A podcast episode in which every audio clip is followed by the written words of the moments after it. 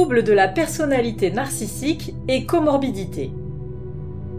Explorer la psyché, catégoriser les individus sous le prisme de leur profil psychologique, c'est savoir que l'on va se heurter à des situations complexes qui devront faire l'objet de choix arbitraires et donc critiquables.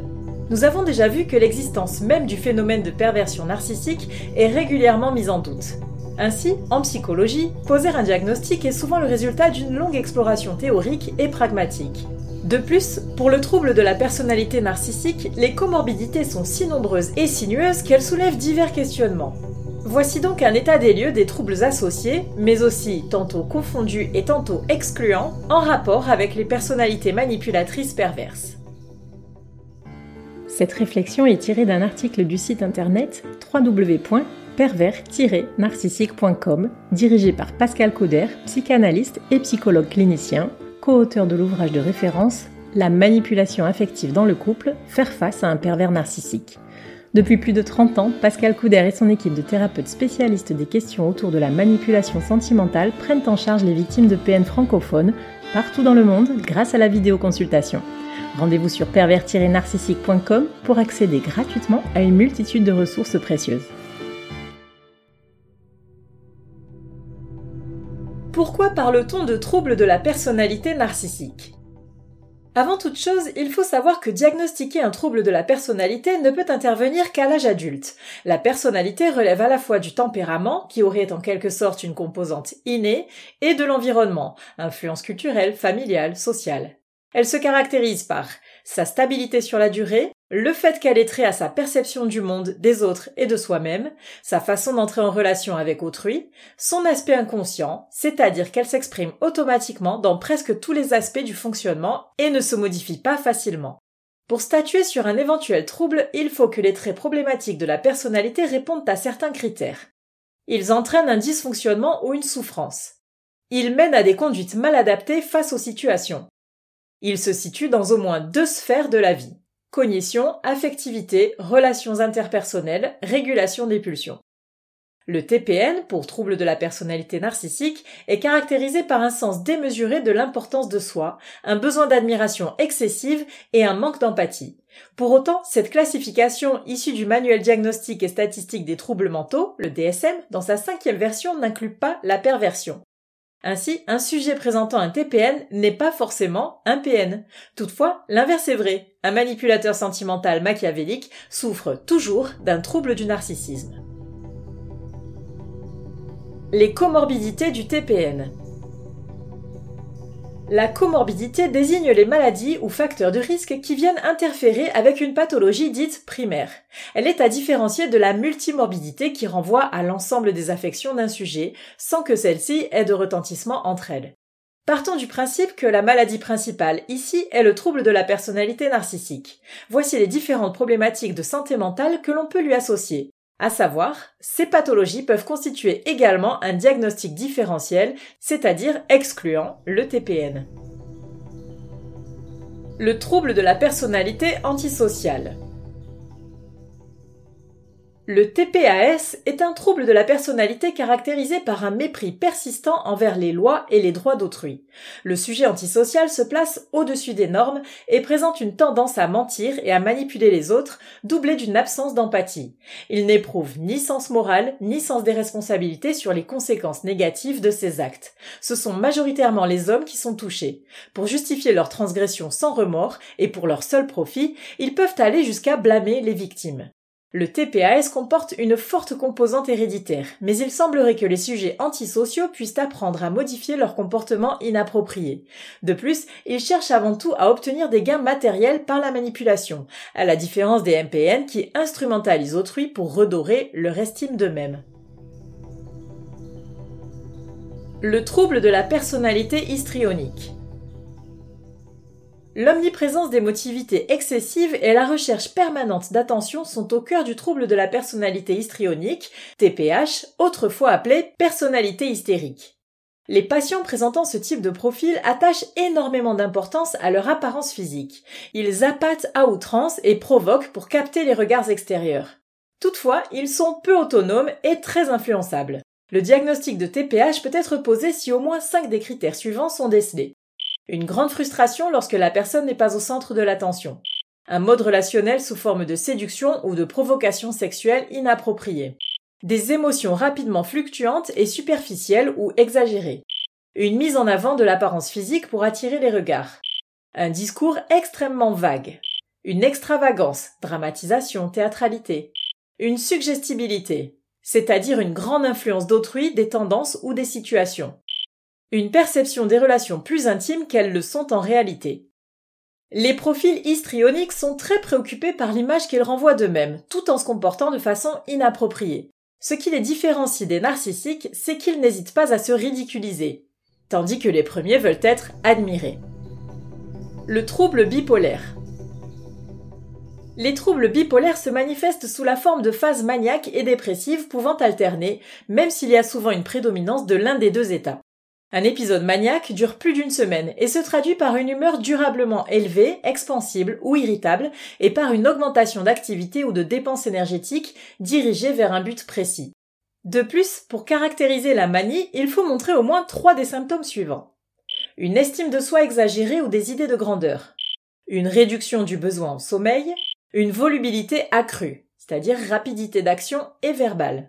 Une fuite des idées ou une accélération de la pensée une distractibilité, une augmentation des activités en faveur d'un objectif, un excès d'activité susceptible d'engendrer des conséquences négatives, comme achat compulsif, investissement risqué, etc.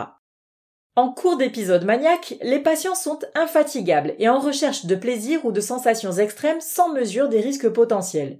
Les symptômes sont si prononcés que les sujets ne peuvent pas accomplir leurs tâches habituelles, activités professionnelles, études, obligations familiales, entretiens, etc. En cas de manie psychotique, ils peuvent même manifester des signes évoquant la schizophrénie, hallucinations, délire, incohérence, etc. L'hérédité, des facteurs environnementaux ou une altération des transmissions neuronales peuvent contribuer à la bipolarité. La composante dépressive et la mégalomanie associée à ce trouble induisent parfois une erreur de diagnostic avec le TPN. Toutefois, les changements d'humeur chez les personnalités narcissiques sont dus à des atteintes de l'auto-estime. De plus, en cas de dépression, les profils de TPN restent dans la quête perpétuelle de se maintenir dans une supériorité par rapport à autrui. Le trouble de la personnalité paranoïde. Pour les patients souffrant d'un trouble de la personnalité paranoïde, la menace, c'est l'autre. Cela se caractérise par une méfiance omniprésente et des soupçons injustifiés. Le sujet paranoïaque considère que les intentions d'autrui à son égard sont malveillantes. Ce trouble est plus présent chez les hommes et se présente rarement sans comorbidité. Les pathologies associées les plus courantes sont les troubles de la pensée, paranoïa, schizophrénie, etc., les troubles anxieux, phobie sociale, attaque de panique, troubles obsessionnels compulsifs, etc., l'état de stress post-traumatique, l'alcoolisme et les autres troubles de la personnalité. Il y aurait également une forte corrélation avec d'éventuels abus émotionnels ou de la violence physique, y compris durant l'enfance. Le trouble de la personnalité borderline, TPB, le TPB ou l'organisation limite se manifeste par une dysrégulation émotionnelle, des relations interpersonnelles chaotiques et une tendance à l'automutilation. Il atteint plus généralement les femmes et influe aussi sur l'image de soi, entraîne des fluctuations d'humeurs extrêmes et une impulsivité. De plus, les patients borderline ne supportent pas la solitude, redoutent l'abandon et présentent des crises pouvant aller jusqu'à la tentative de suicide dans le but d'être pris en considération. Pour poser le diagnostic de TPB, le sujet doit faire preuve d'une tendance persistante à des relations, une image de soi et des émotions instables, et à une impulsivité prononcée. De plus, il doit présenter au moins cinq des critères suivants. Des efforts désespérés pour éviter l'abandon, réel ou imaginaire. Des relations intenses instables, alternant entre idéalisation et dévalorisation de l'autre. Une image et un sens de soi fluctuants. Une impulsivité dans au moins deux domaines autolésionnels, par exemple, rapport sexuel non protégé, frénésie alimentaire, conduite imprudente, etc. Des gestes ou menaces suicidaires ou de mutilation auto-infligées récurrents. Des sautes d'humeur rapides, perdurant de quelques heures à quelques jours. Un sentiment persistant de vide. Des difficultés à contrôler la colère. Des pensées paranoïdes temporaires ou des symptômes dissociatifs graves déclenchés par le stress. Si les manifestations du TPB interviennent en général au début de la vie d'adulte, il arrive aussi qu'ils surviennent à l'adolescence. Le trouble dépressif majeur, TDM.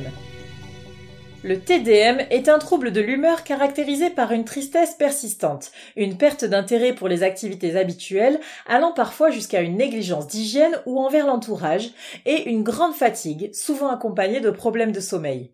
Pour diagnostiquer un trouble de dépression majeure, au moins 5 des éléments suivants doivent être présents quasiment tous les jours, durant un minimum de deux semaines. Humeur dépressive durant la majeure partie de la journée. Diminution marquée de l'intérêt ou du plaisir dans toutes ou presque toutes les activités durant la majeure partie de la journée. Gain ou perte de poids ou bien diminution ou augmentation de l'appétit, considéré comme significatif au-delà de 5%. Insomnie ou hypersomnie. Agitation ou ralentissement psychomoteur observé par des tiers. Fatigue ou baisse d'énergie. Sentiment de dévalorisation ou culpabilité excessive ou inappropriée Indécision ou difficulté de réflexion ou de concentration. Pensée morbide récurrente, tentative ou planification suicidaire spécifique. L'un de ces critères doit être une humeur dépressive ou une perte d'intérêt ou de plaisir pour que le diagnostic soit établi. Le trouble de l'anxiété généralisée, TAG. Le TAG est un trouble anxieux caractérisé par une préoccupation excessive et chronique à propos de situations quotidiennes normales. Les patients éprouvent des difficultés à contrôler leur anxiété de manière fréquente et sur une durée supérieure à six mois. Pour être significatif, les symptômes doivent être au moins trois parmi les suivants.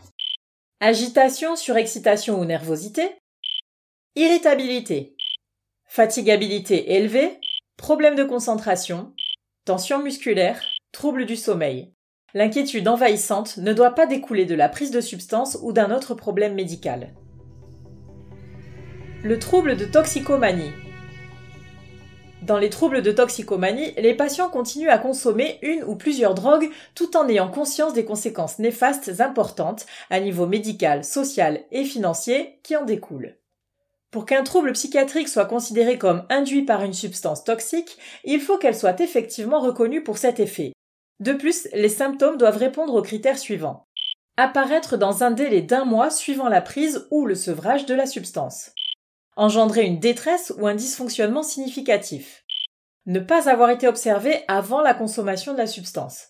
Se produire uniquement lors d'un épisode de confusion aiguë imputable à la substance. Ne pas persister pendant une longue période, sauf pour certains troubles neurocognitifs provoqués par certains types de drogues. La prise de stupéfiants traduit une difficulté à affronter la réalité. L'anorexie mentale. L'anorexie mentale se définit par une quête perpétuelle de minceur, le plus souvent doublée d'une peur pathologique de l'obésité. Par ailleurs, elle s'accompagne d'une image déformée de son propre corps et mène à une limitation des apports nutritionnels par rapport aux nécessités énergétiques.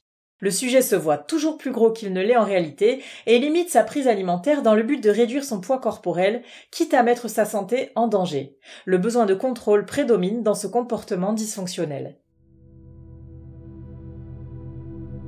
Nous avons vu que parmi toutes les pathologies présentées ici, beaucoup peuvent s'apparenter à des manifestations de la perversion sentimentale.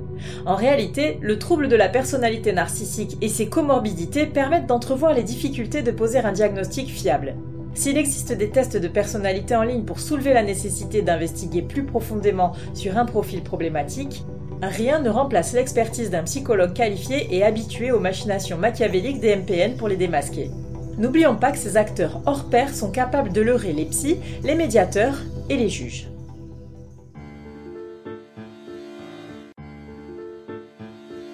N'hésitez pas à vous faire accompagner par des thérapeutes spécialistes des questions de la perversité narcissique.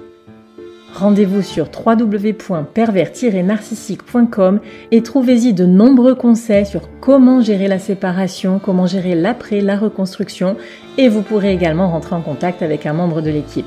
Ne restez pas seul.